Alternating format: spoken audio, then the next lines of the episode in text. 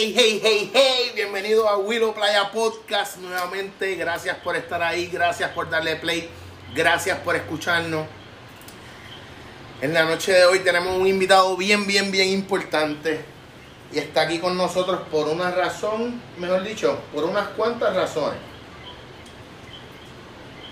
Y es porque las historias que llevamos trabajando, él tenía que ser parte de nosotros. Tenía que unirse al crew de los playeros de Willow Playa Podcast.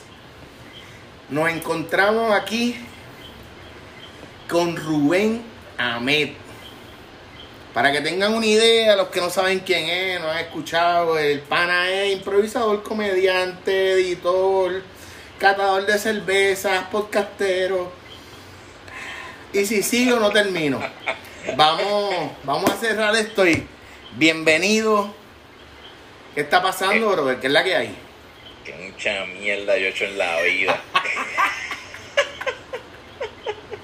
Bueno, Willow, qué bueno que, que me invitas. Gracias por la invitación. Eh, ya hemos estado coordinando desde hace como un año y, y ya se dio ahora. Yeah, Eh. yeah. Yo digo que la- las cosas buenas tardan. Y Sí. lo importante es que llegó. ¿Estamos aquí? Y aquí estamos. Cuéntanos, eh, vamos al grano, ¿cómo, en qué año comienzas a hacer impro? ¿Qué, qué, qué te lleva a, a- a conocer ese corillo del IPI, todos los que estaban en ese meneo? Sí, yo. Yo.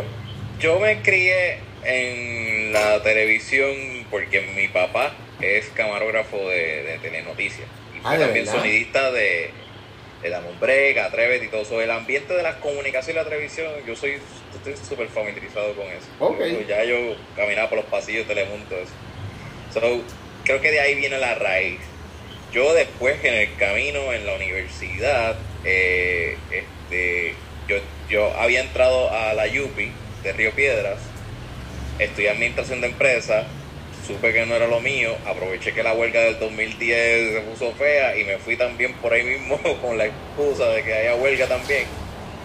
Me, me fui a Sagrado y ahí estudié televisión. Este, ahí ten- tengo un approach un poquito más con las artes, todo el mundo, sea, conocí los canales de, de YouTube en donde pues, conozco al canal de Eso Es, de, de Chente.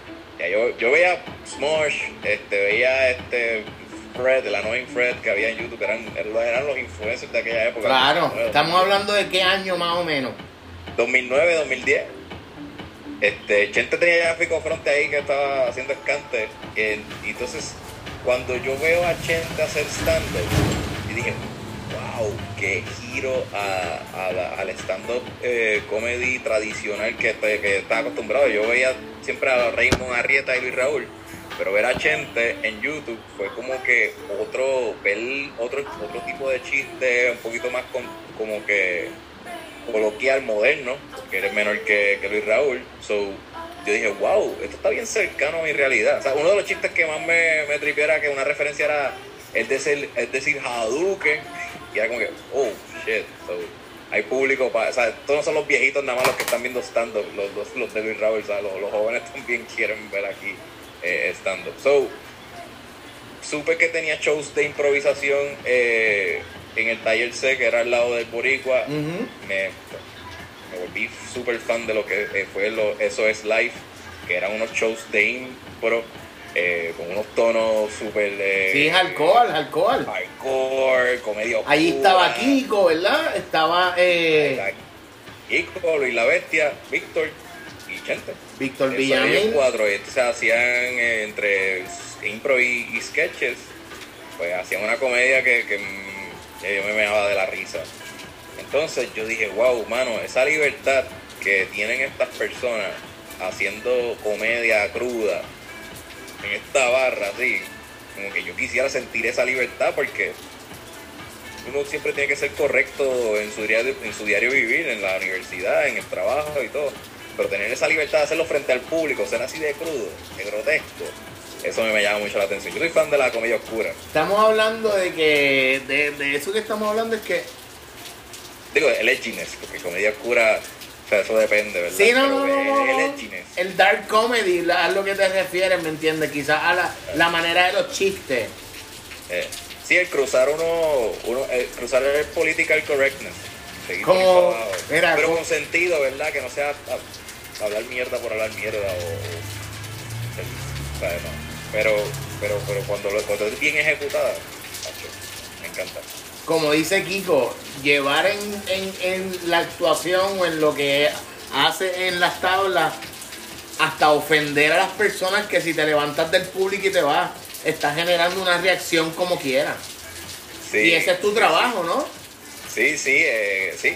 Sí, el, el provocar emociones, ese es el trabajo del teatrero también. Digo, llevar un mensaje va más allá. Yo no soy teatrero per se, yo, yo, yo soy, yo me considero más un comunicador, yo soy un, podcaster y yo, y yo creo que lo mejor que yo sé hacer es entrevistar.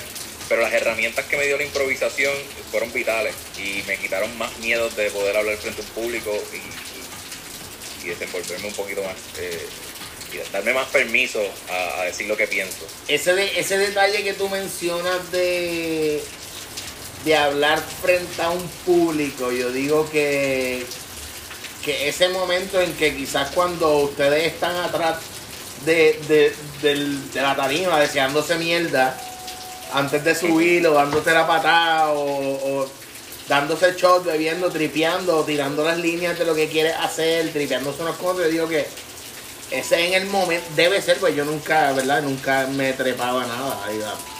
Pero que debe ser el momento en que tú dices, la canillera de las rodillas te da un puñeta, ahora es que... Siempre, yo siempre me daban diarreas y me iba al baño. a- en Celebrate, el baño no servía, yo iba a la pizzería de abajo a cagar. Porque los nervios eran tantos. Y yo Sí, estaba mira, preparado. o sea que tú bajabas, tú bajabas la escalera, tú dices la que queda a la izquierda. Apocacia, ¿te Sí, acuerdas sí. de Apocacia abajo? Sí. Eso, ahí, ahí. Él Todo- se molestaba porque no le consumía. Y lo que iba a cagar. Le dejaban la pendeja ahí, Mira. Me va a cagar aquí, no va a comer su- no va a comer un pedazo de pizza. Mira, Pues él, pero para decirte cómo llega la impro rápido, cuando Chente termina una vez un show, él dice que él había cogido talleres en la LIPI.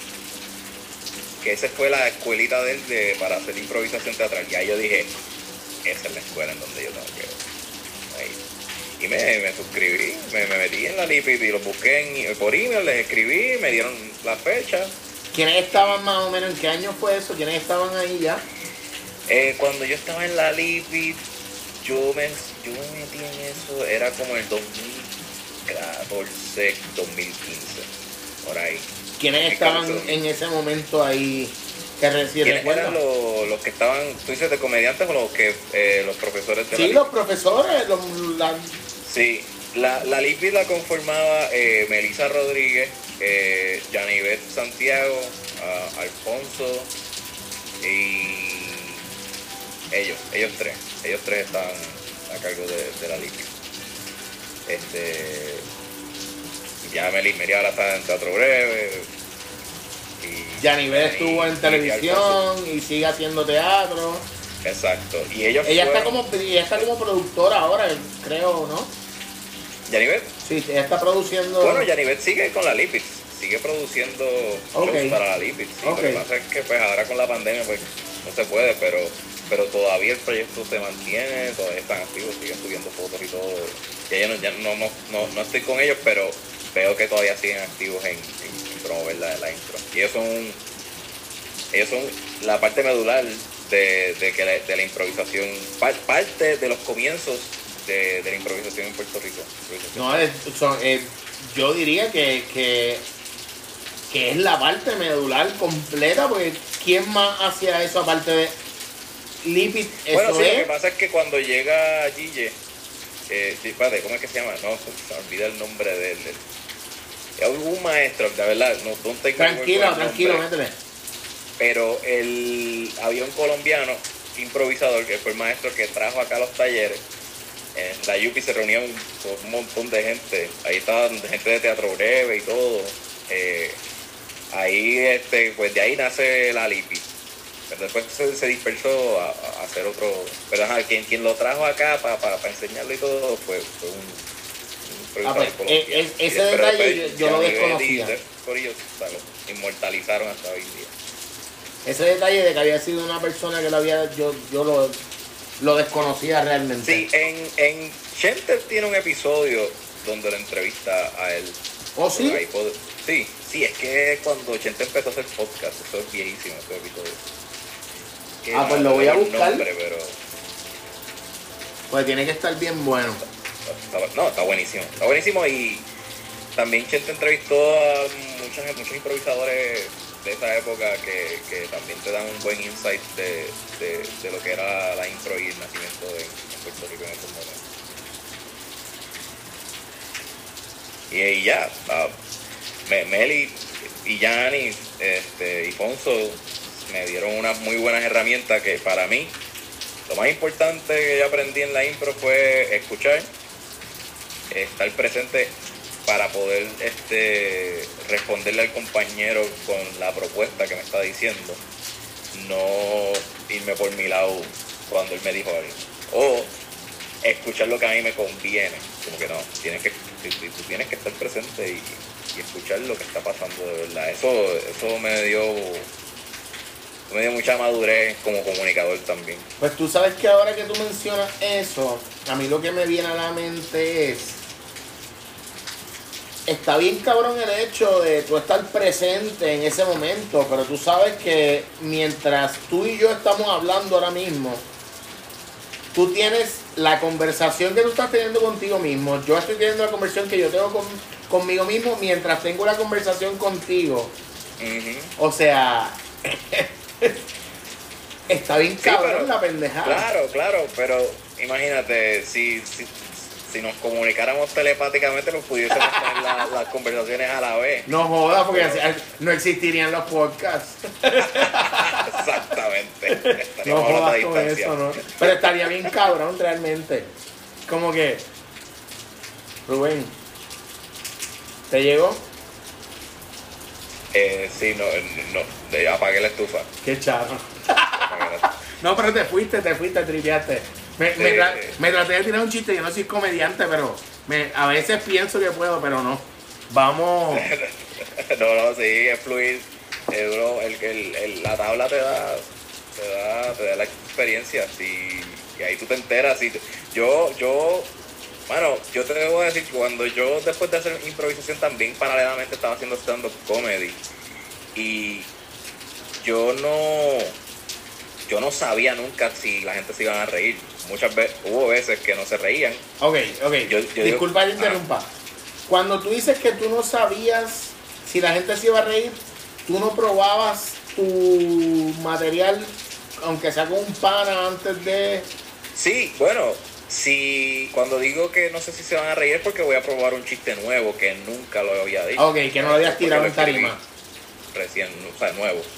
Si ya lo he probado, aún así, tú no sabes si se van a reír. Porque puede que ese día hagas el delivery distinto, puede que, este, no sé, la vibra, ¿no? hay, hay, hay- hay algo que, que no, no debería echarle la culpa al público, creo que eso no, no es justo. Yo creo que sí, creo que recae en que mi actitud ese día quizás no era la, la adecuada, no estaba preparado para, La vibra, la vibra, como tú para dices. hacerlo, pues puede que la cague y aunque diga el chiste que ya había matado hace como un par de días o par de semanas y lo digo con esa energía low, puede que no, no funcione.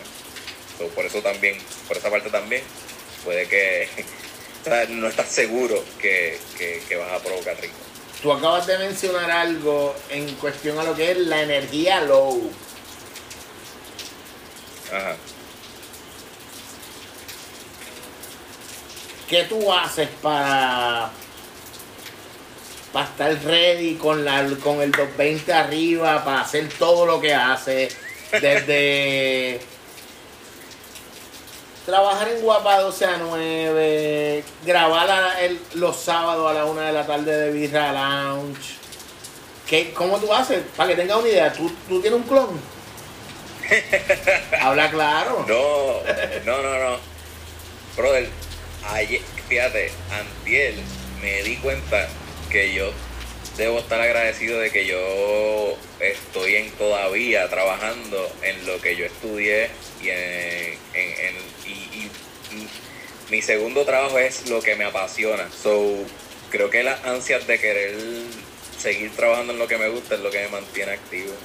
No, y yo digo que yo digo que también ahora mismo estás rodeado de un equipo de gente bien buena, bien profesional, con una vibra bien bonita. Aparte son panas. Tengo gente que me motiva, estás en lo correcto. Y yo digo que el tú tener pana y gente que, que, que sabe lo que está haciendo, cómo lo está haciendo, con el equipo correcto, mano, te está dando un empujón bien bonito y, y te lo digo de corazón de pana porque cuando yo vi, cuando yo vi ese episodio que tocabas de, de sacar en. Ok. Para los que no saben de Rubén, Rubén acaba de sacar un podcast que se llama Recopilando. Eh, todos los otros, incluyéndome, que están haciendo podcast, tienen que amarrarse los tenis bien amarrados, la correa bien puesta, la gorra bien encajada, las gafas bien. O sea, porque el pana subió la vara. Estamos hablando de que, wow, cuando yo vi ese episodio con Mike Phillips, yo digo que dije que, ¿qué? No, no, no, no, espérate, espérate. Mira, que me, mira, me paran los pelos y no es chiste. ¿Sabes por qué? También, estoy ahora mismo ansioso. ¿Sabes por qué? Porque llevaste lo que es el podcasting a un nivel yo diría que cinematográfico en cuestión del cambio de las tomas, la luz, el lugar. Se, se, se, siente, como tú le das play a, ese podcast, se siente ese flujo tan easy, tan... Ustedes están hablando como si estuviéramos hablando tú y yo en el balcón de mi casa, tirados para atrás, descalzo así, bien chilling. Y eso es lo que nos gusta a los consumidores. Y te estoy hablando de mí, no te estoy hablando como Willow Playa. Estoy hablando de yo, de, Que, le que le doy play, que le daba play a Birra Lounge cuando empezaron. Y por esa razón es que estamos aquí. Tengo que añadir que la impro me permitió ser así un poquito más de bueno, la impro te, como tú, como en la impro tú, estás en escena con gente que, que, no conoces bien. Tú simplemente estás dejándote llevar por lo que ellos sacan como información. Por lo que te dicen. Como un ser humano ahí frente tuyo. Es como, como los barrels, como los barrels de, de rapial. Ajá, ¿sabes? Pues, digo, pero a diferencia de los barrels de rapial, tú estás con un compañero que tienes que hacerlo brillar también ah, exacto, exacto. Ese, eh, lo que proponga, tú tienes que, hacerlo a él lucir bien y todo eso. Igual él, él también va a hacer que tú luzcas bien, porque de eso es que va a ser un buen espectáculo y que la gente se disfrute. Pues fíjate, teniendo con el compañero. ese detalle no lo sabía. No, no sabía que era como que yo te tiro esta, pero a la misma vez te estoy dando luz para si tú eres mi espejo para brillar y seguir entre todo el corillo. Tú estás regalando. Tú estás Mira, ahorita tú hiciste, eh, Rubén, cogiste el mensaje. Eso es un regalo que tú me hiciste. Y yo te dije, ah, mire, eh, sí, apagué la estufa. ¿Ves? Porque te entendí. Conectamos ahí. Sí, sí. Eso es impro. Eso es impro, eso es cool impro. Qué cool, qué cool. Ahí este... se crea una historia increíble. Este, pues la impro me permitió tener esa cercanía con cualquier persona que, que quizás no tenga tanta confianza. Por lo menos con Mike ya él y yo hemos hablado, o sea, son panas. Sí, no, el tipo es bien down to earth y Pero de verdad también es que Mike, o sea, Mike también es un caballo, Mike es un brain, mucho, mucho talento como teatrero, comediante, escritor, o sea, eso también él fluye y creo que eso fue parte clave de que ese episodio se sintiera así de smooth. Que el episodio sea un éxito, pues ya lo es, ¿verdad? ¿Cuánto, cuánto va en view? Bueno, o, sea, o no quieren ni mirarlo mi canal apenas empezó, o sea, mi canal yo lo estrené hace hace como un mes y sí, el primer episodio fue el más que me dio un pull, que fue la entrevista con ajá, con con con, con Neil deGrasse Tyson. ¿Cómo disculpa? Con el doctor Neil deGrasse Tyson, es un astrofísico eh, bien famoso que hay en Estados Unidos porque él es el host de, de la serie Cosmos. Y Cosmos es una serie de, de nueve episodios por ahí que te explican como que la ciencia astronómica, astrofísica, detrás de, la evolución del, universo, cómo funcionan los átomos, cómo, y yo pues vivo enamorado de eso y él con esa, con esa serie explotó, como fue, fue, fue su boom y se convirtió en un rockstar, una persona bien famosa en Estados Unidos y todos los que son geeks de ciencia saben quién es Neil deGrasse Tyson. Y yo tuve, yo soy uno y lo tuve la oportunidad de hacerlo con colaboración con un gran amigo podcastero, Agustín Valenzuela, de Curiosidad Científica Podcast. Y entonces hice ese episodio y eso me trajo a... de cabrón, yo tenía como 50 subscribers, yo no le había dado cariño a mi, a mi YouTube. Y ahora estoy en 286. Entonces, esa, esa entrevista de Mike Philly que me preguntaste los views, está ahora mismo en 283 views en cuatro días. Que eso eso no, por, lo menos para mí no, para mí está bueno. Está súper bueno. Yo aquí donde tú me ves que como hablamos ahorita, ¿verdad? Y la gente que me ve y me escucha saben que, ¿verdad? Que yo me enfoco más ahora mismo en el audio. ¿Por qué? Porque YouTube no me genera y pues, pero vamos a, a llevar la cantidad de seguidores a lo necesario para entonces meterle más cariño y poder hacerlo con el doble de, de pasión, pero yo tenía 89 suscriptores hace dos semanas y me puse a regar que le dieran falo, pa, pa, y ya estoy como en 106. Digo que yo celebré y, y posteé cuando llegué a 100, ¿sabes por qué? Porque yo en algún momento aprendí que nosotros tenemos que tener meta a corto y a largo plazo. Y yo digo que esto es un flujo. La, como dice Chente, ¿verdad? Pues, la constancia y el tú seguir produciendo y sentándote a hablar y dándole play y seteando todo es lo que nos va a hacer, ¿verdad? Y en algún momento, si llegase, pues... Sí. Y, y, tú, y tú eres consumidor, igual que yo, que, que tú sabes que si un podcaster deja de, de, subir contenido, tú dices, ah, se quitó, y ya te vas a olvidar de él. Como que, pues así mismo nosotros tenemos que pensar en, eso. Ahora tú acabas de mencionar algo y, voy a hablar de mí para que tú me des el feedback, porque, mano, en algún momento alguien que graba videos de motivación para YouTube, yo le tiré para que fuese mi, mi, segundo invitado, creo que fue, o el quinto. Y me salió, ah, cuando, cuando tengas 10 episodios me avisa. Y yo escuchando otro podcast, entiendo que no fue una mamabichería de él, sino que fue porque hay mucha gente que no llega a los 10 y se quitan, como estamos hablando ahora. Y mi primer season fueron 9.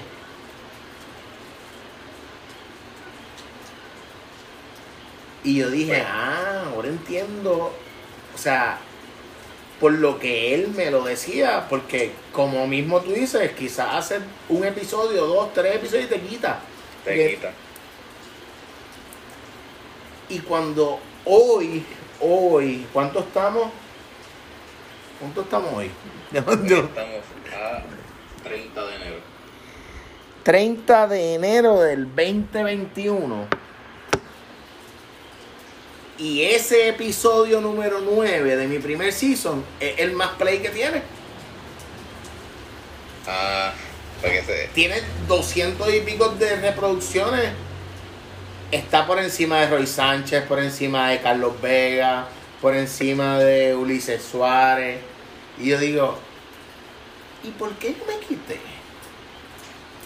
Y era porque no quería hacer lo mismo que estaba haciendo otra gente, porque en ese momento había seteado una, la, ya tenía la cámara y lo había grabado en la cámara, no pude exportar el video de la cámara para poder subirlo a YouTube y es como que ese feeling de, coño, estoy tratando de que todo y no pude y dije, ¿sabes qué? Me voy a coger un break. Llega la pandemia y yo digo, yo no quiero hacer lo mismo que está haciendo esta gente, que si hago un live, me conecto. Yo quiero buscar personas que las historias de vida sean necesarias para quedarse perpetuas por siempre. Y por eso es que te tengo aquí, porque primero que nada, de pana, admiro lo que hace. Ah, de pana, eh, respeto eh, el, eh, el, el, el trabajo que hace porque quizás tú no lo ves de esa forma, o quizás no te has sentado con alguien que te lo diga de frente, como me dijiste No, no, te ahorita. agradezco todo Y- esto que me acabas de decir. Nadie te lo dice, verdad. Nadie, nadie como que ve el lado. Digo, no, no nadie. Pero es bien raro que alguien te diga, mira, bueno, vas bien. Pues tú sabes que Como que eso eso siempre es bueno y te, te agradezco, mano. yo creo que que ese, sí, ese momento de, de, de darnos ese shout out, yo creo que Claro. y hacer comunidad, pues, y vuelvo y menciono, yo creo que en todos los podcasts menciono a Eddie de Comunidad 21, que es mi pana, mi hermano. Gracias a Eddie conseguí a Abdel Ramal para poder entrevistarlo y el, estamos haciendo comunidad consciente e inconscientemente. Yeah. Tú, Birra Lounge, recopilando, o sea, y nos damos una mano, pero llevamos un mensaje que, que es la parte esencial y es la, la parte más importante, ¿verdad? El que el, el que el mensaje sea, si mi hija tiene que darle play a, a este podcast cuando tenga 15, 16 años, que ella se lleve algo, mano. Que, que, que si ella quiere ser editora, como tú, que si ella quiere actuar, pues que, que, que pueda absorber algo de esto y que para futuras generaciones yo digo que que lo puedan escuchar. Ya está archivado. Estamos hablando de que estamos dándole la, la oportunidad a que a que conozcan una historia de vida como la tuya, que para mí está bien cabrón lo que estás haciendo, te admiro, te respeto y Pues, pues mano, sí, el podcast yo creo que es inmortalizar recuerdos y memorias. So, ya, lo siento. ¿qué te estás bebiendo? Cuéntame. Ahora mismo me estoy dando Black is Beautiful. Es una Dry Hop Tropical Stout. Esta, esta yo me enamoré de ella hace un par de meses. Es de- tiene 7% de alcohol, es oscura. Pero lo peculiar de esta de cerveza es que sabe a café, sabe las notas de café, las maltas, Ajá. lo siente, pero en retrogusto tú sientes el hoppiness como si fuese una IPA. Y eso es la cosa más rara que yo he probado. O sea que es literalmente una híbrida. Es, es híbrida, definitivo. Eh, y es de la casa de Harpoon. Black is Beautiful es parte de la campaña por lo de Black Lives Matter. Ajá. Muchas cervecerías hicieron una, una cerveza con este label, pero esta que me estoy tomando es de Harpoon específicamente. Ok. Harpoon. Una buena cervecería. Rubén, para las personas que nos están escuchando, si te quieren dar follow, quieren buscar los podcasts en los que estás eh, trabajando, ¿a dónde tienen que ir? Eh, me pueden conseguir en Rubén underscore Ahmed, se escribe Rubén underscore A-H-M-E-D en Instagram.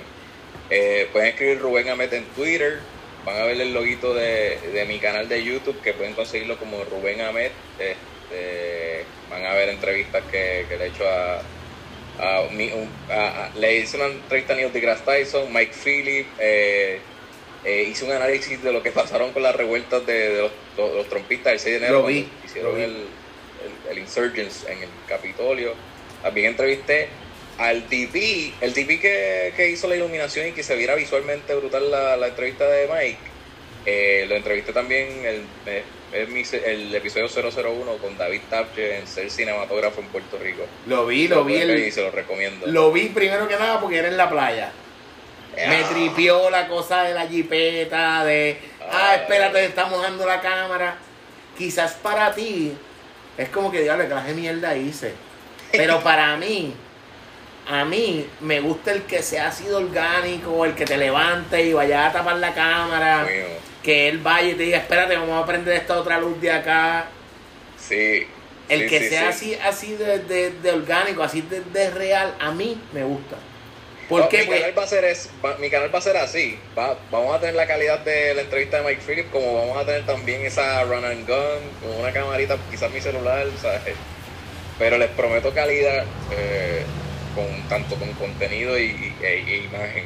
O sea, eso, eso es una de las cosas que más me preocupa siempre, que, que el público se sienta a gusto con, con el cariño que le doy también. vamos a darle para atrás a tu a tu historia. Porque hay algo que no hemos tocado y que quiero hablar. Para que tenga una idea, estamos tocando los 30 minutos. Ok, Nos quedan 30 más. Sí, So, sí. Ya sé que en ese podcast mencionaste cómo llega a Macán. No sé si lo conocías a él antes o después. Sí, Pero David- David, yo lo, que, lo que yo he escuchado referente a Macán es que no cualquiera entra a Macán. Dime tú que estuviste ahí. Bueno, eh, Macán, lo dice, si lo dices por, por, lo- por los clientes que tiene, Macán es una agencia de publicidad bien conocida, ah, ya cerraron en sé, Puerto. Rico, pero eh, eh, aquí tenían clientes como Dentin Eyes, este, L'Oreal, este, o sea, Mastercard, o sea, eran clientes grandes y sí, eran bien exigentes con, con la calidad. Este, yo entré porque David y yo, en verdad fue, fue una pala. ¿sabes? David, Siempre, En verdad, da- en todos lados. sí. eso fue una pala, porque David me conoce, David y yo nos conocemos desde el 2010 que estudiamos juntos en Sagrado Corazón. Ok. Yo entré a Macán en el 2015 como freelance. No fui, no fui empleado de ellos, fui, fui contratado por servicios profesionales para, para editarle los comerciales. Pero fue, fue, fue mi fue mi evolución como editor para poder este, editar comerciales de televisión y cine, como los- las traducciones de, de los anuncios de L'Oreal. Yo hacía eso, eh, cambiarle los, las letras, los CG, los, los BD, este, O sea que tú, Eh. tú montas una voz encima del video. eh, exacto, la El, el, locución el es de translate, alguien, el, el translate de, el translate de inglés a español, tú tienes que coger ese audio. ¿Y cómo tú haces para manchar los labios con eso? No, porque no porque los anuncios no son con una, un talento en cámara. Los anuncios son tomas eh, B-rolls de unos modelos. Ok, este, Si, si, si llega a ser con alguien en cámara, pues el anuncio se hace aquí en Puerto Rico con un talento frente a cámara. No, no. Y si, por ejemplo, si alguien, bueno, si tiene razón, ahí habían anuncios de J-Lo que, por ejemplo, e- ella decía como que, este, do you need a change? Y eh, pues ahí eh, la locutora decía, ¿necesitas cambiar? Y ahí pues pones el, Pero no era J-Lo, era la locutora. al frame en donde J-Lo está diciendo, you need to change. Y pues, pues lo empatas ahí, sí, sí. Pero sí, oh, pero nunca fue una traducción como una película ahí que tienes que hacer, tratar de hacer el, el empate. No, no, eran unos bytes así. Eh, esa, era, esa era la mayoría de los casos que estaba haciendo en Macán, pero fue porque David estaba allí, necesitaba ayuda con la producción, estaba arrollado, no tenía quien lo ayudara en sacar más, más contenido, más a, a acelerar el proceso de, de los clientes. Como mismo él Pues, dice, como mismo él dice en, en ese primer episodio, es como que, ¿sabes lo que es? Tú entrar a trabajar a las 8 de la mañana, salir a las 8 o 9 de la noche. Aparte de, de porque él tiene, eh, te tenía encima de sus hombros los chavos que le dieron para llevarle el nivel de la calidad de la producción a otro nivel y llegas tú a reforzar ese backup para seguir fluyendo. Yo digo que, que es bello, yo digo que, que las cosas Sí, en la vida, las cosas en la vida, mientras, mientras duramos. sí. las cosas en la vida pasan por algo y por eso mismo están haciendo el trabajo tan bonito que están haciendo recopilando y Sí, yo había. Yo le había. Mira, yo. Me, yo renuncié a mi trabajo para poder ser freelance y me tiré de videógrafo y editor de un año y pico pescando clientes y también colaborando con David um, a hacer este pues, mis chavitos. Y aprendí un montón mano. Se aprende cuando tú te tiras y te lanzas a ser independiente tú, tú te das cuenta de, de cómo en verdad funciona los negocios, por qué es que yo cobro, por qué es que tú deberías entonces ser bien, bien honesto con tu propuesta y con, tu- con lo que puedes dar en el momento, por qué debes aprender más, porque todo, todo, todo, todo te cae ahí y tú dices, ok, hay que meter más. Esa es otra motivación para meterle, ¿entiendes? ahora que Porque tú, si no te va a quedar atrás. ahora que tú aprendí dices, mucho de ser independiente ahora que tú dices eso, a mí lo que me, me viene a la mente lo que me decía ahorita hablando detrás de cámara, que es como que, mano, toma, tienes esta aplicación, úsala, métele, descárgala, busca, y yo digo que hay veces que yo digo, diablo, el tiempo no me da. Yo quiero tener un día para para no pensar en que voy a generar o, o a quién voy a entrevistar o, o si tengo que subir algo o quizás ni mirar el cabrón teléfono. Sí, ¿Cuántas no, no- veces- No, no te voy a negar que me afecta, sí. A, a veces he abrumado. Pero pues, en ese momento pues lo, lo, lo cojo de, de ocio, pero no puedo tampoco exagerarme, ¿entiendes? No puedo decir, ah, hoy voy a hoy, hoy voy a full meterle al ocio, como que le doy un tiempo. Todo tiene, todo tiene que darle un tiempo y espacio.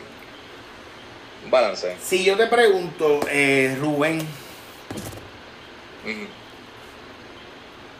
¿qué haces o qué estás haciendo hoy que ayer no hacías en cuestión ya sea leer, meditar, eh, eh, escuchar algún tipo de, de, de podcast, ver videos en YouTube de, de algo?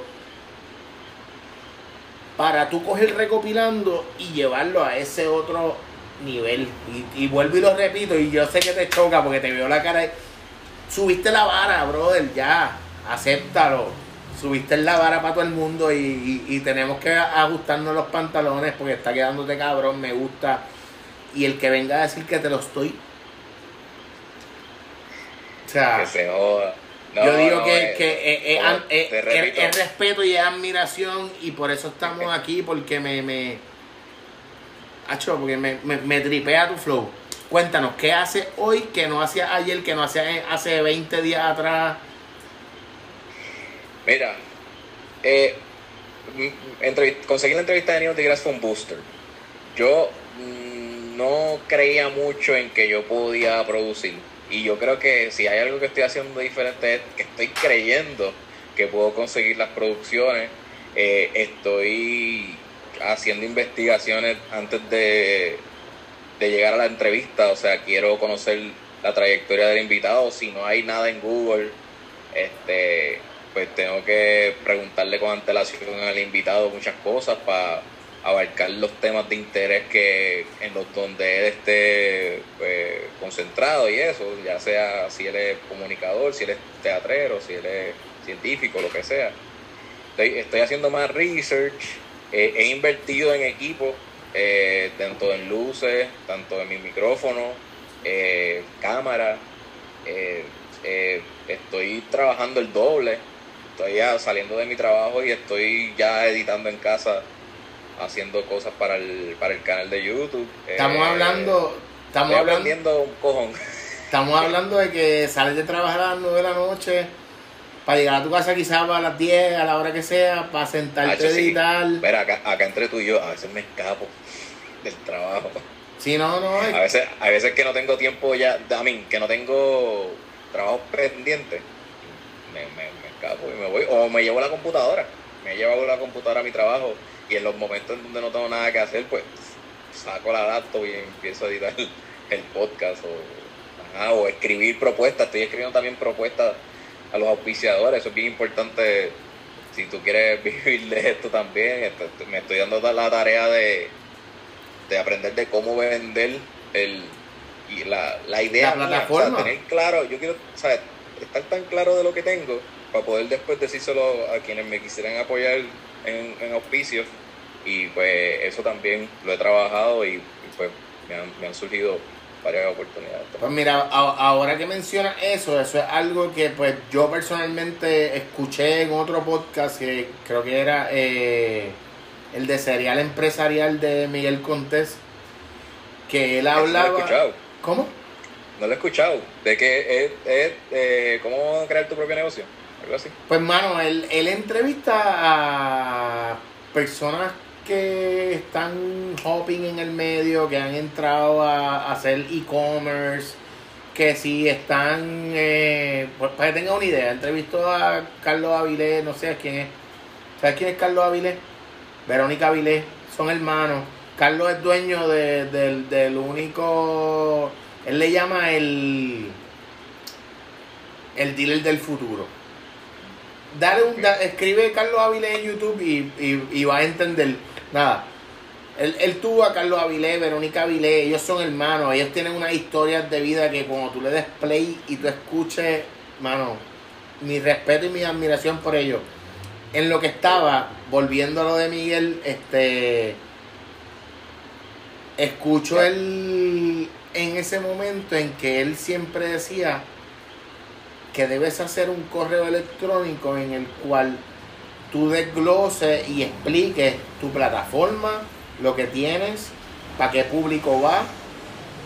O, vamos a suponer un ejemplo, para que tengan una idea rapidita. Antiel habló con un pan y me dice, mira, tengo una muchacha que conocemos que es una de las mejores golfistas en Puerto Rico y está jugando golf internacionalmente y pues la tengo, pero la persona que, el road manager, necesita que tú le hagas llegar un email descriptivo de tu podcast, de tu plataforma y digo, puñeta, yo no tengo esa mierda. ¿Qué carajo yo estoy esperando? Me estoy limitando de tener una persona sentada donde estás tú o quizás en mi casa o donde sea. Una entrevista bien cabrona, una historia de vida bien bonita. Una joven puertorriqueña. Yo digo, y por yo no haberme sentado a tener el tiempo de hacer un email descriptivo de lo que yo tengo, de lo que estoy haciendo, de cuánto tiempo tengo, pues me estoy cortando las patas de tener ese tipo de entrevistas. Sí, es como tener un plan de negocio. Tú cuando vas a abrir tu negocio, lo que pasa es que como es digital, no parece que es un negocio eh, como tener un canal de televisión, como tener una panadería, como tener una cafetería. Es lo mismo, lo que pasa es que no tenemos la estructura que el edificio, pero no, no, eh, no cambia. ni, tenemos, igual ni tenemos el bacoque económico, ni el camarógrafo, ni el editor. Mira, yo, yo digo que mi podcast es pulmonrecord.com. Yo lo hago, yo lo produzco yo me siento, yo seteo la cámara, yo busco para poner el televisor para que se me más bonito. Brother, pero eso, te, eso, te, eso es una ventaja porque te da experiencia en todas esas áreas. Y al final, cuando tengas quizás el dinero para poder pagarle a otra persona que te lo produzca, tú sabes lo que quieres. Y ¿Cómo lo quieres? ¿Dónde quiero el tiro? Que tú hagas esto y esto y ya. pues, ahora, lo que está haciendo él. ¿Qué qué?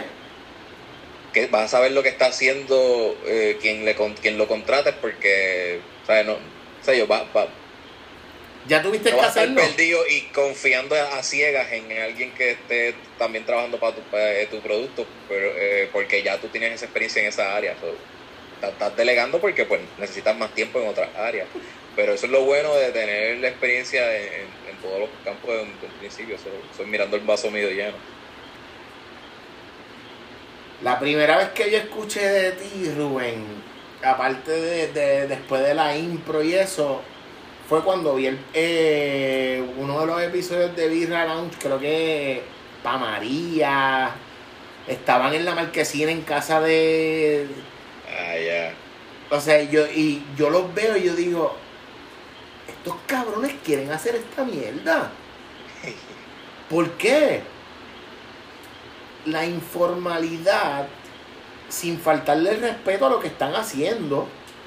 Porque cada vez que ustedes abrían una cerveza, tú sabías de lo que tú estabas hablando, tú sabías de lo que es el hopping, tú sabías de lo que... O sea, ese conocimiento me hacía a mí quedarme ahí porque yo no sé, ¿entiendes? Claro. Y... No, por eso... Ah, dale, dale, métele. Eh, pues por eso digo que la investigación es importante porque eso es lo que la gente quiere escuchar. No, la gente no quiere escuchar lo que ya saben. Tienen que investigar y yo no, mira, yo no soy tampoco cervecero. Yo he aprendido, por eso yo me considero comunicador, porque yo, los comunicadores, igual, quizás estoy dando para la línea de, un periodista, sin, sin serlo tampoco. Yo soy productor.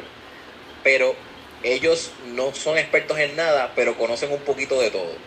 Porque tienen que hacerlo para cuando entrevisten al, experto, sepan por qué línea llevarlo.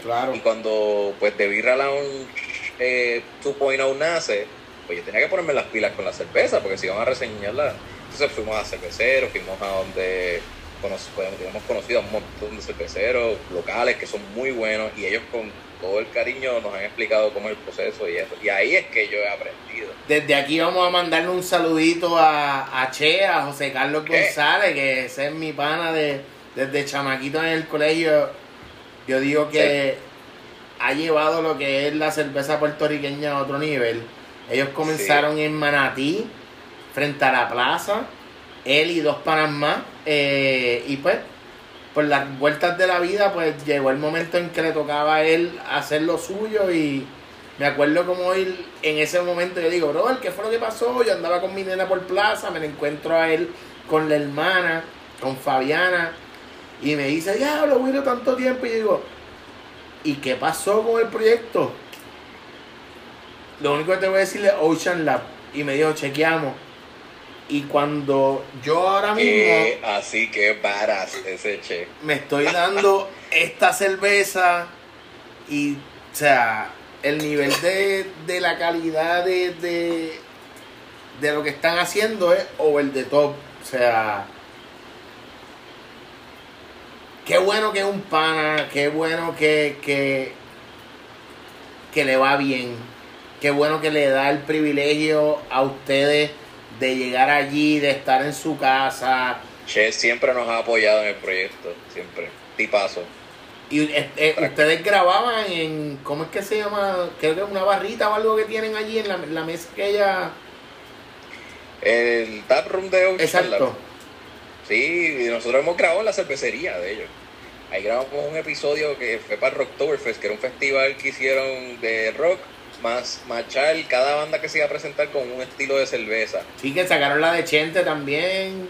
Sacaron la de Chente, sacaron la de Viva Nativa, La Secta, Millo Torre. Eran, eran seis, six pack. Y entonces nosotros hicimos un podcast dentro de la cervecería y entrevistamos a un montón de cerveceros locales que estaban allí también pasando la... Vacilando. eh, vacilando. yeah. So, y eso fue gracias a Che, que, que siempre ha creído en, en nuestro producto. En el proyecto, ¿no? Yo, yo digo que el, el, el proyecto de ustedes ha sido tan y tan innovador que mira cuántas cervezas locales han salido. O sea, Boquerón, eh, Fog, que, que han salido y que se han no, quedado. no, no, eso, eso no es a raíz de nuestro proyecto, pero sí es el proyecto nace de la, el, la- el crecimiento que ha habido con el- la cerveza craft en Puerto Rico. Y sí, también creo que hemos aportado nuestro granito de arena a quienes nos escuchan para que se den cuenta de que hay varias cervezas. No, y para locales. conocerle. Yo digo, la, la cerveza es como el vino. El vino te hablan de los taninos. Y en la cerveza te hablan del lúpulo o te hablan de, de, de, de los otros De la flavors que pueden. malta, de la levadura. De eso sabes tú. Yo, yo me la bebo. Ah. claro, claro. A ver, yo sé que tiene malta, pero tampoco, o sea, la, los tipos de malta y todo eso, yo no, ya ahí el cervecero sabe cuál es, cómo mezclarla. Ese es el arte de- del cervecero, cómo mezclar que esta levadura y este esta malta me, entre- me tiren estas notas. Porque, mira, hay cervezas de café que no le echaron granos de café. Le echaron la, la malta es un grano. La malta, lo primero que Che nos dijo en ese taller fue, cuando ustedes les dicen malta, ¿qué ustedes piensan? Pues la malta india. Pues Eso mismo, eso mismo eso, no eso no es así. La malta es un grano, la malta es una semilla. Y, de- y hay distintos tipos de malta. Hay unas que te dan notas de café, caramelo, miel, todo depende. Y esa es la que se le añade a la cerveza y esa es la que te puede dar esas notas dependiendo del estilo que tú quieras. Si tú quieres una de café, pues tú le tiras una malta más oscura, más amarga y, y eso puede darte una nota de café bien parecida, pero no necesariamente te está echando un grano de café. Claro. Entonces, es la ciencia detrás de todo eso. Está bien, Bien cabrona. la cerveza, ¿verdad? Está cool y ca- ca- quien quiera probar una, una buena cerveza, vayan a Taproom, como el, el Tap en la Lab, allí mismo en la barra dentro de la cervecería, puedes probar allí una buena cerveza del Taproom. Este, Fox Brewing en Cagua, eh, de Beer Box en Aguadilla. Estoy tirando para todos lados, para toda la isla. Pues tú sabes que ah, eh, de, la vieja and Beer en Coupé. de las que acabas de 535 mencionar, de las que acabas de mencionar, en la de Aguadilla yo creo que es la única que no he visitado. Beer Box. Pues, pues, yo tampoco, pero sé que están allí. Yo he probado de ellos en del Taproom porque en Coupé llegan cakes de allá. Y también en, en Rincón Beer Company. Cupey, tú me dijiste dónde en Cupey? La vieja Pizza and Beer y 100 por 35 Beer Boutique. Pues tú sabes que en, la, en la vieja fue que, que probé la Ocean Lab 6 que te dije ahorita. Uh, Ahí fue que la probé eh, específicamente antes de grabar el podcast que grabé con, con Fernando Madera, que, que ahí mismo en Cupa y cerquita de ahí. pues la vieja allí, Tony, el, el dueño de Super a Fuego y Fabián siempre están trayendo una, una oferta nueva de, de craft beer. Y están trayendo cervezas locales de cervecería El Callejón, que es en Viejo San Juan, que es local, también del Señorial, que son de Ponce, y entonces las traen y ahí en, con la vieja Pix and Beer te la, te la sirven del taproom, que es la manera más refrescante de tomarte una cerveza. Qué del, del, del grifo este, Sí, sí, de, de- de- de- del, del draft. el tra- Nos quedan como nueve minutos.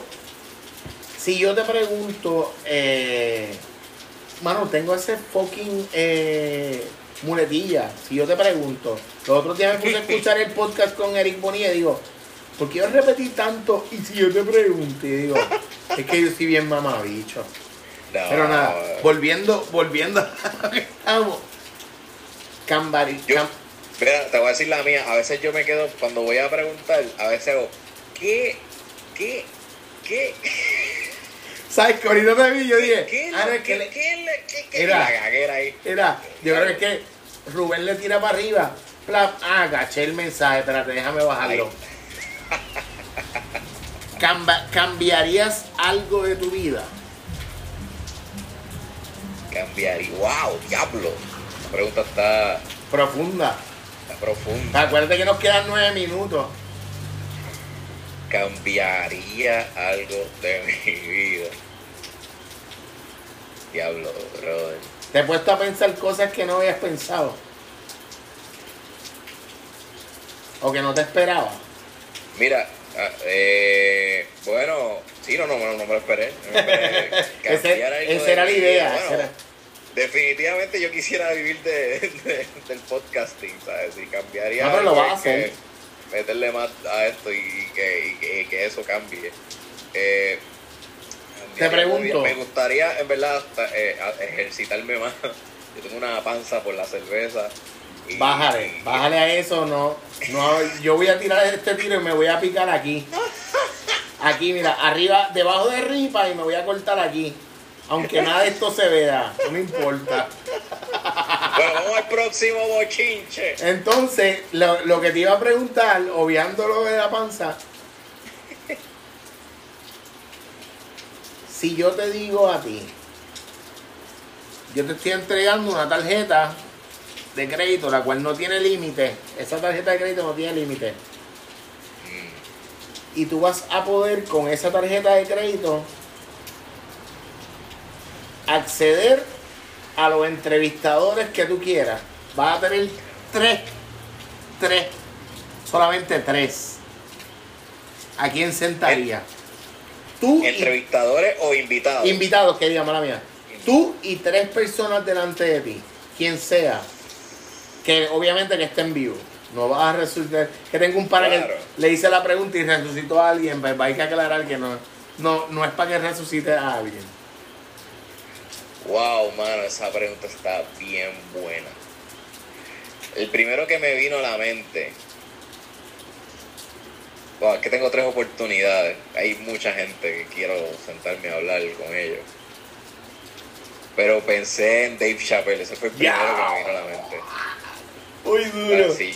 Muy Si yo duro. tuviese la oportunidad de sentarme con Dave Hay que hacerla así. Pensé, oh my god, me muero. Este, Louis C.K. es una persona que yo admiro mucho ¿Quién? también, a pesar de, de la controversia. Eh, eh, quiero hablar del talento de Louis. ¿Quién, quién, ¿Quién es que no, no? Louis C.K. Louis C.K. es un comediante americano. eh, él, él sufrió, bueno, en verdad él se la buscó. Él acosó sexualmente a una mujer y lo banearon y lo cancelaron de. Ya, de la- ya, ya sé quién es. Ya. Ya, pero, pero, coño, mano, antes de, es- de eso, el tipo estaba, era la hostia, es la hostia de stand-up comedy. Y sacó un especial hablando de eso y todo, se pidió el de esto. Pero no, no voy a hablar más porque eso tendrían que verlo. Se llama Sincerely Louis. Es un especial que deberían ver. Otro, eh, otro, otra persona está haciendo los casos. De Chapel, Luis, ¿qué dijiste el apellido? Louis C.K. Luis C.K. C.K. Ajá. Ah, este yo quiero tenerlo. Este, eh, y yo espero, y ese- esto, es una, esto es un goal que tengo para recopilarlo. Anótenlo, anótenlo. Eh, Serge Tankian, el cantante de System of a Down. Uh. Brother, O sea que a ti te gusta la pesadera. sí, sí, sí, eres mi. Yo los vi en vivo. en- eh, yo, fui- yo viajé a verlos en vivo, brother. Es una experiencia increíble. Wow. So, Estamos hablando que. ese sería ok. un sueño hecho realidad. Para los que no son rockeros, que están escuchando esto, System es una banda que hay que decirle usted y tenga. No voy a decir más nada, busquen en Google y ya. Sí, brother. Eh, Ese me- me crié concierto, con ¿tú, ellos. tú te acuerdas el concierto que empezaba el Don sentado en la parte de arriba? Creo que era como un psicólogo y empezaba como el clink, clink, clink, clink. ¿En Sí. qué concierto? Macho, pichea, pichea el concierto, ni, ni me acuerdo. Pero Ese no, ese no me acuerdo. no me hagas caso porque no es System, eso es Dream Theater. Ah, obvia, sí, sí, ya. obvia, o- o- obvia mi. Claro. mi- mi- y, y mira, te dije todo ah, eh, eh, en inglés, pero en español, una de mis personas favoritas en la comedia es Alexis Valdés. Y ese es otro que quisiera. Ok, nos fuimos unos segundos, volvimos. Estábamos hablando, Rubén, que el tercer, la tercera persona que quisieras tener dentro de esa tarjeta que te regalé para tú tenerlo sentado en recopilando o en cualquiera de los proyectos que estás haciendo, sería Alexis Valdés. ¿Por qué? Eh, Alexis Valdés tiene. eh, de hecho, ya, ya mencioné tres, chitié, añadí una ñapa. Alexis Valdés dije Dave Chappelle, Louis, Search y después. Ah, Alexis es verdad. Sí, sí, es que, es que como los tres, los primeros tres hablan en inglés, yo dije, coño, no dije nada en español. Hay que buscar a, Alexis a- alguien de, de habla hispana. Exacto, exacto. Eh, que no tenga que poner subtítulos en el video. eh, Alexis Valdés, yo lo admiro porque es un genio de la distorsión del lenguaje. Porque él tiene un personaje que se llama Cristinito Hernández. Que es un personaje que es un. Lo sé todo, pero en verdad soy un disparatero. Filósofo de nada. Pero entonces cuando va hablando, tú sabes que está tratando de decir algo, pero en el enredo hay algo quizás importante que lo está diciendo, pero, pero tampoco lo quiere decir porque se contradice y de momento va jugando con las palabras, pa- pero, pero de una manera magistral. Y el delivery de Alexis Valdés para proyectar ese personaje, con los disparates que dice, eh, es impresionante cómo no se traba, no pierde el hilo. Porque el, el personaje habla nonsense. Es como un cantinfla, fíjate, si, si lo ahí, es como cantinfla. Sí, no, yo- cantinfla va hablando. Yo lo he visto, yo sé, sé de lo que me, de, de- de lo que te refieres. Exacto, es que, pero quien nos está escuchando que no Claro. lo sepa quién es Cristina Hernández, pueden compararlo con Cantinflas. Es una persona que está disparando, disparando palabras que no necesariamente tienen sentido, pero a la misma vez hay algo de sentido. Se atan, se van pero atando. admiro a Alexi porque él puede darle vida a ese personaje y, y es, es muy Está bien es cabrón. increíble cómo él lo hace. Está bien cabrón. Yo digo que, que, que como mismo hablábamos ahorita en un principio, tú tienes una conversación contigo, yo tengo una conversación con, conmigo mismo, mientras tengo la conversación contigo, ¿cómo será él para entrelazar todo eso? O quizás, no sé si es que escribe, si tiene un teleprompter o, o, o qué, ¿verdad? Pues pueden ser ese tipo de, de cosas, pero como tú dices, está bien cabrón. Está bien cabrón y, y es un brain, es un músico, toca una guitarra súper chula, canta, es un multifacético. poeta. Poeta, entrevistador, comediante. Sí, él tiene su Late Night Show, se llama Esta Noche Tonight. Yo creo que ahora es el show de Alexis. Ha cambiado el nombre mil veces, pero sí. Sigue siendo el mismo concepto. Ujú. Sí, él sería uno. Definitivo. Si yo te doy dos opciones, te voy a hacer preguntas rápidas y quiero que selecciones una de las dos. Oh, Playa o campo. Calle o campo. Playa o campo. Ah. Wow. Eh, ay. Vamos, vamos. Playa, playa, playa. Willow Playa Podcast. Lo sé que lo dijiste por eso. No porque realmente quieras la playa. Tengo que portarme bien. Ok. Si arroz con habichuela o espagueti. eh, Dale, dale. arroz, eh, espagueti, espagueti. Pa- espagueti. Con carne molida o con pollo. Un pollo.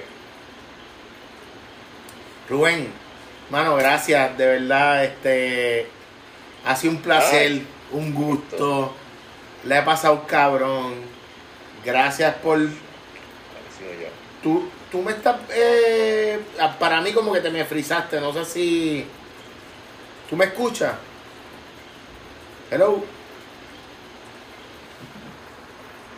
hello, dímelo, ok,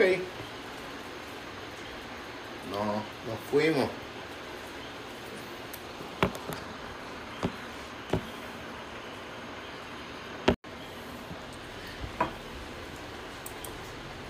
Rubén, ¿qué más que decirte, mano? Mil gracias por, por el tiempo, gracias por estar ahí, gracias por la disponibilidad. Un año y como ocho meses que llevamos tratando de cuajar y creo que, que- que lo hicimos, el, el Sí, mensaje que queríamos llevar lo llevamos. Importante que menciones nuevamente tus redes, lo que estás haciendo, los podcasts con los que estás colaborando, cuéntanos. Eh, tengo mi propio podcast, se llama Rubén Ahmed Recopilando, lo pueden conseguir en Spotify, Apple Podcast, cualquier plataforma que usted desee. Eh, en YouTube te lo tengo en formato video, Rubén Ahmed, mi nombre se, se deletrea eh, Rubén, pues, y A-H-M-E-D, ese es mi segundo nombre, Ahmed, se pronuncia en buen árabe. Eh, en Instagram me pueden conseguir Rubén Ahmed, Twitter Rubén Ahmed, todos lados Rubén Ahmed. Todas las que, otras redes, aplicaciones, Rubén Ahmed. Exacto, mi podcast es documental, es, es coger estas mentes maestras que admiro, como los nombres que mencioné ahorita, y, y, y poder ajá, inmortalizar esa conversación y que el público se la disfrute. Así que Mi pueden ir a mi canal, ver las entrevistas que ya he hecho y esperen mucho más. Ya, ya yo creo que cuando esto salga, ya yo el lunes eh, habré subido el, el podcast con Carlos, el lead singer de los Rivera Destino Uf. es pana y está bien buena la conversación. eh, hablamos de, de sus inicios como, como piquetero. Él en la, en la UHS, que es la escuela de la UPI, él hizo un.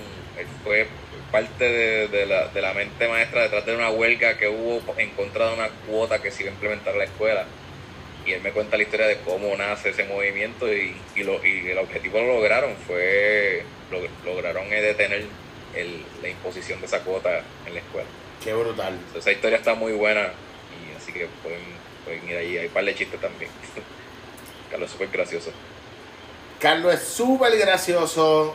Tienen un podcast también. Rubén, para cerrar full. Si yo te doy ahora mismo la oportunidad de que tú le digas a esa persona que va a empezar a hacer un podcast o a tener un canal de YouTube o a que en algún momento le gustaría eh, estudiar comunicaciones, llegar a ser editor, un consejo que tú le puedas dar a, a- a esa persona, que tú le dirías. Eh, yo le primero que le diría es que se pregunte siempre por qué quisiera hacer lo que sea. Si es podcast, pues por qué quisiera conocer gente, por qué quisiera conversar con ellos, por qué les interesa tanto las historias de las demás personas. O podcast pues se abre para otros también estilos. Quizás lo que quieres hacer es una, un podcast como está Crime Pod PR, que es otro estilo, es, es una narración reseñada una reseña, ¿verdad? De, de los casos más notorios de, crímenes, de- de exacto. crímenes en Puerto Rico. O sea, ¿qué es, cuál es tu objetivo? Porque en las comunicaciones todo es llevar un mensaje. Pues, ¿Cuál es ese mensaje que tú quieres llevar? Cuando tengas claro ese mensaje, eh, ahí, ahí muévete hacia él. No, no, no, no hay límites por lo menos para ejecutarlo. Este, el- la clave está en saber el propósito de por qué tú quieres llevar ese mensaje. Ahí yo creo que es la parte más difícil. La parte de producirla sí es retante, es Claro. bien difícil quizás conseguir los dineros y todo eso, pero yo creo que la más difícil es la, la, la de tu, la del propósito real, porque ese es el que tú le vas a transmitir después al público Claro. y ellos se van a enamorar de, de- de esa propuesta. Y es clave porque una vez ellos te conozcan genuinamente cuál es tu propósito, eh, se van a quedar contigo. Mano, gracias por el tiempo, gracias por la oportunidad. Desde aquí un Gracias abrazo, shout out, un gusto, un placer, salud nuevamente. Salud, brother. La he pasado cabrón Igual. que Han se repita. y cuando quieras tener una conversación cabrona, me tira y lo hacemos. Le metemos. Seguro que sí. Salud, hermano. Placer. Yes, ay, bienvenido a Willow Playa Podcast. Gracias por estar aquí, Rubén Ahmed. Buscan en todas las redes sociales, en YouTube, Spotify, Apple Podcast, Google Podcast, Anchor.fm slash Rubén Ahmed. Dale para allá, dale play. Si él está aquí es por una razón bien importante es porque apretó los zapatos, la correa, subió la vara. Chente, ten cuidado. Alexi, Maceta, eh, Chicho, José Valiente, tienen que hacer algo con. mira, tienen que hacer algo con, con, con W Studio porque Rubén, con los tiros de cámara, como se ve, está subiendo la vara y de verdad, de corazón, te lo digo de pana, con mucho respeto y admiración. Lo que está haciendo me encanta y por eso estamos aquí. Nos fuimos, check it out. Bienvenido a Willow Playa Podcast, eres parte de nuestra familia. Un abrazo, salud, pasará bien y estamos aquí para las que sea. Gracias, Willow. Un placer y salud. Gracias por lo que me toca ahora. ¿Qué qué? ¿Qué Gracias por lo que me toca ahora. No, no. ¿Cómo? Que gracias por lo que me toca ahora. Ahora, ahora eh, con Chente Maceta vamos a tener que. eh, Esto es un Royal Rumble ahora. Ah, no, pero tú estás ready, tú tienes un backup detrás que. Mira, mira, Que tiren, que tiren. mira, que tiren para adelante porque tú subiste la vara y eso hay que, hay que darte el mérito de. Y yo sé que tienes un equipo que, que son panas y lo están haciendo de corazón y eh, por eso es que estás aquí. Porque. Ay, saludos a Maceta. Maceta.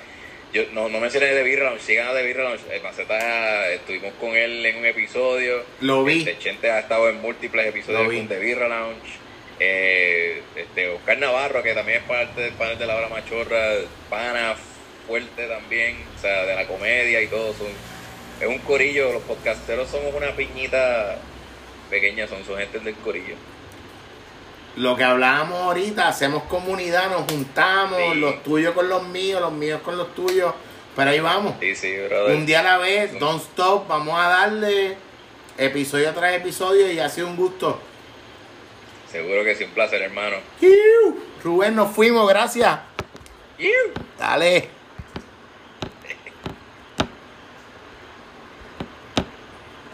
A mí me, a mí me tripea mucho ese, ese you de los, de los surfers.